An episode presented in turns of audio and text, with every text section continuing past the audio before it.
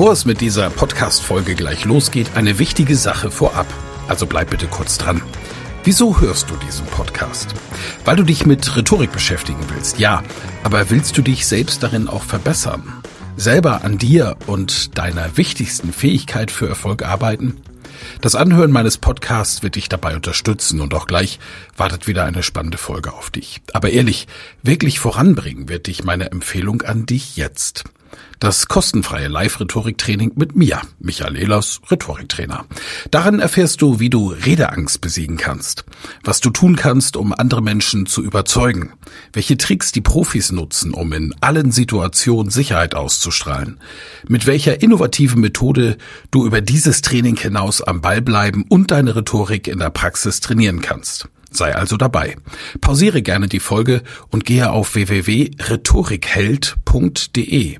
Diese Website findest du auch in den Show Notes. Wir sehen uns dann. Ich freue mich riesig drauf und jetzt viel Spaß bei der Folge.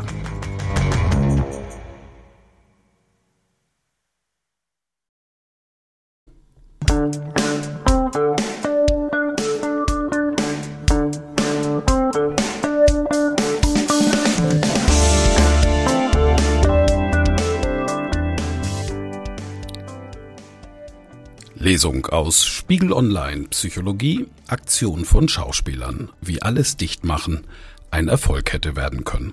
Ein Gastbeitrag von Eva Ullmann und Michael Ehlers.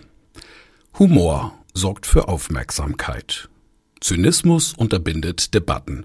Insofern hat die umstrittene Aktion von ursprünglich mehr als 50 Schauspielern fulminant funktioniert und ist gleichzeitig grandios gescheitert. Woran lag es? Bei der Herstellung von Aufmerksamkeit hat die Aktion Alles dicht machen volle Punktzahl erreicht. Fast 4,9 Millionen Menschen haben allein die zehn meistgeklickten Videos in kürzester Zeit gesehen. Die Zustimmung liegt bei 93,3 Prozent.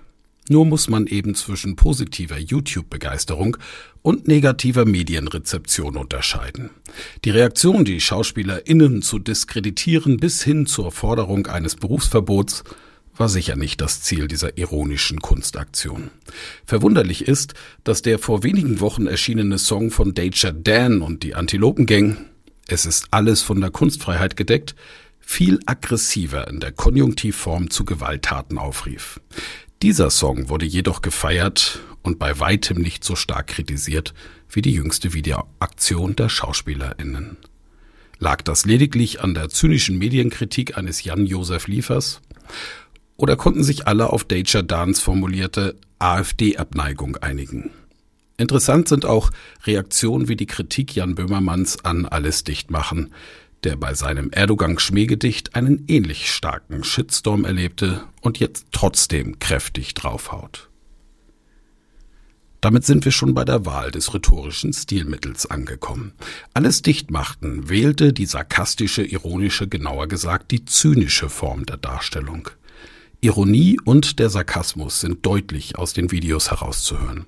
Also auch hier volle Punktzahl für die Deutlichkeit der Ironie. Die Gefahr besteht in der Vielfalt der Deutungen. Nicht umsonst gibt es das journalistische ungeschriebene Gesetz. Keine Ironie im Text, denn die Leserschaft versteht sie oft falsch. Man kann also sehr bezweifeln, ob die Wahl der Mittel richtig war. Was hätte mehr Erfolg versprochen?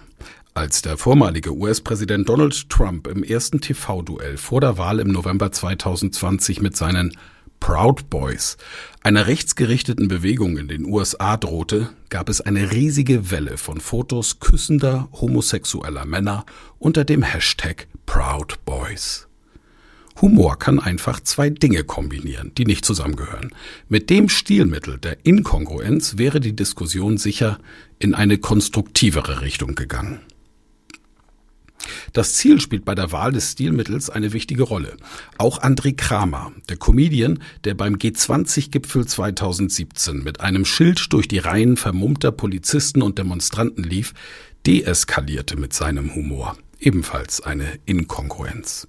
Weder zynisch beschämt noch sarkastisch herabsetzend, sondern einfach lustig. Auf dem Schild stand ich bin Anwohner und gehe nur kurz zu Edeka. Danke. Das Foto unterbrach die angespannte Berichterstattung deeskalierender Humor. Selbst wenn man die Videos witzig findet.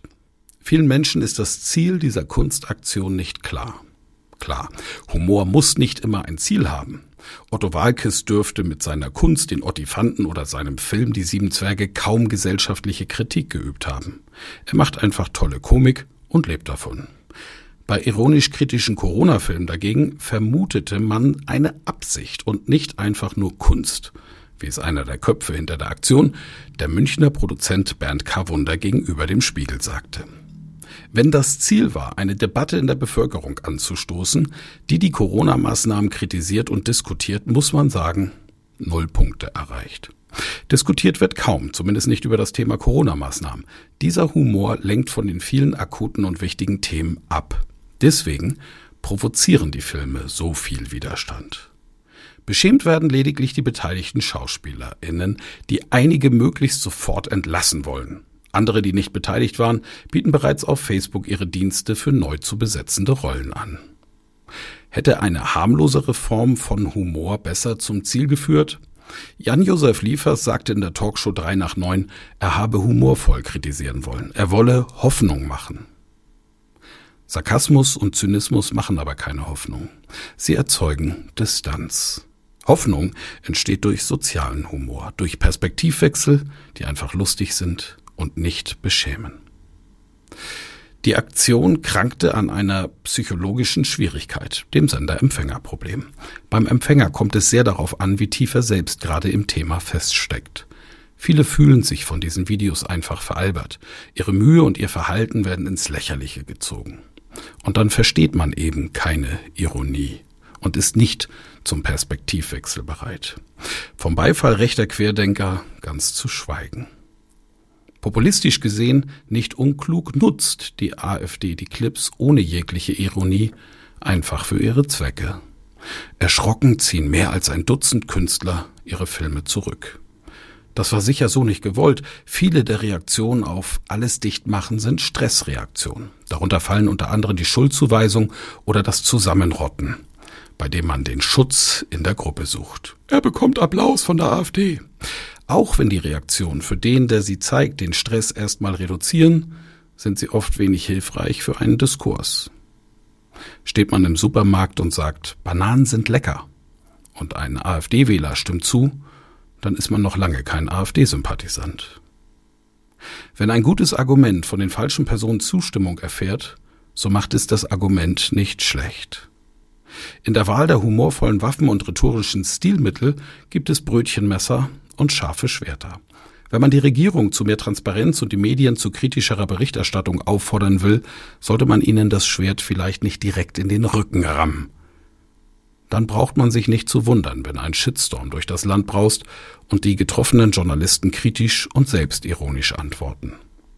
Johannes Hano vom ZDF antwortet mit einem Augenzwingern und berichtet ebenso übergeigt von einer reptiloiden Regierung, Statisten in Leichensäcken und von neun Millionen New Yorkern, die zum Fake-Masken tragen und zu Hause bleiben und er fragt, ob er völlig erschöpft nicht besser Schauspieler geworden wäre.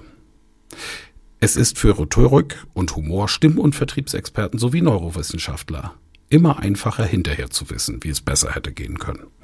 Eine entspannendere Wahl der Humorinstrumente hätte hier sicher zu einem breiteren, konstruktiveren Diskurs in der Gesellschaft geführt. Trotzdem werden wir im Mai womöglich sagen, wie gut, dass diese SchauspielerInnen so mutig und humorvoll waren. Wir haben diskutiert und gestritten und unterschiedlichste Meinungen zu Wort kommen lassen. Humor hat wieder den schmalen Grat zwischen Kritik und Kunst ausgelotet. Neben all dem Bashing gab es dann doch Talkshows, Artikel und eine Debatte auf Social Media die uns am Ende weitergebracht hat. Dieser Artikel basiert auf einem gemeinsamen Clubhouse Rhetorik Talk vom 25. April 2021 zu Alles Dichtmachen. Es diskutierten neben den Autoren Mona Tenjo, Stefan Heinrich, Martin Limbeck, Ian Svea Bäumler, Yvonne de Barg, Dr. Monika Hein, Christian Richard Bauer, Dr. Sven Brieken, Dr. Frederik Hömecke, Autoren Eva Ullmann und Michael Ehlers. Vielen Dank fürs Zuhören. Mehr Informationen unter www.rhetorik.me.